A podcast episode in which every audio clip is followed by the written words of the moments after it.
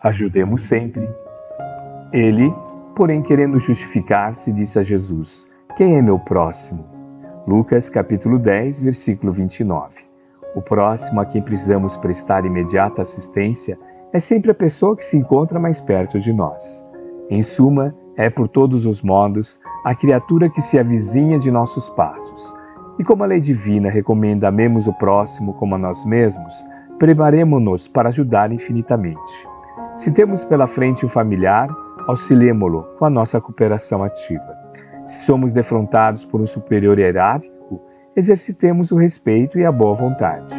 Se um subordinado nos procura, ajudemo-lo com atenção e carinho. Se um malfeitor nos visita, pratiquemos a fraternidade, tentando sem afetação abrir-lhe rumos novos na direção do bem. Se o doente nos pede socorro, compadecemos-nos de sua posição, qualquer que ela seja. Se o bem se socorre de nossa palavra, estimulemo-lo a que se faça melhor. Se o mal nos busca influência, amparemo-lo sem alarde para que se corrija. Se há cristianismo em nossa consciência, cultivo sistemático da compreensão e da bondade tem força de lei em nossos destinos. Um cristão sem atividade no bem é um doente de mau aspecto, pesando na economia da coletividade. No Evangelho, a posição neutra significa menor esforço. Com Jesus de perto, agido intensivamente junto dele, ou com Jesus de longe, retardando o avanço da luz.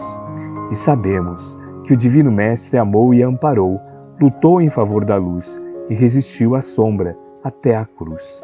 Diante, pois, do próximo, que se acerca do teu coração, cada dia, lembra-te sempre de que estás situado na terra para aprender e auxiliar.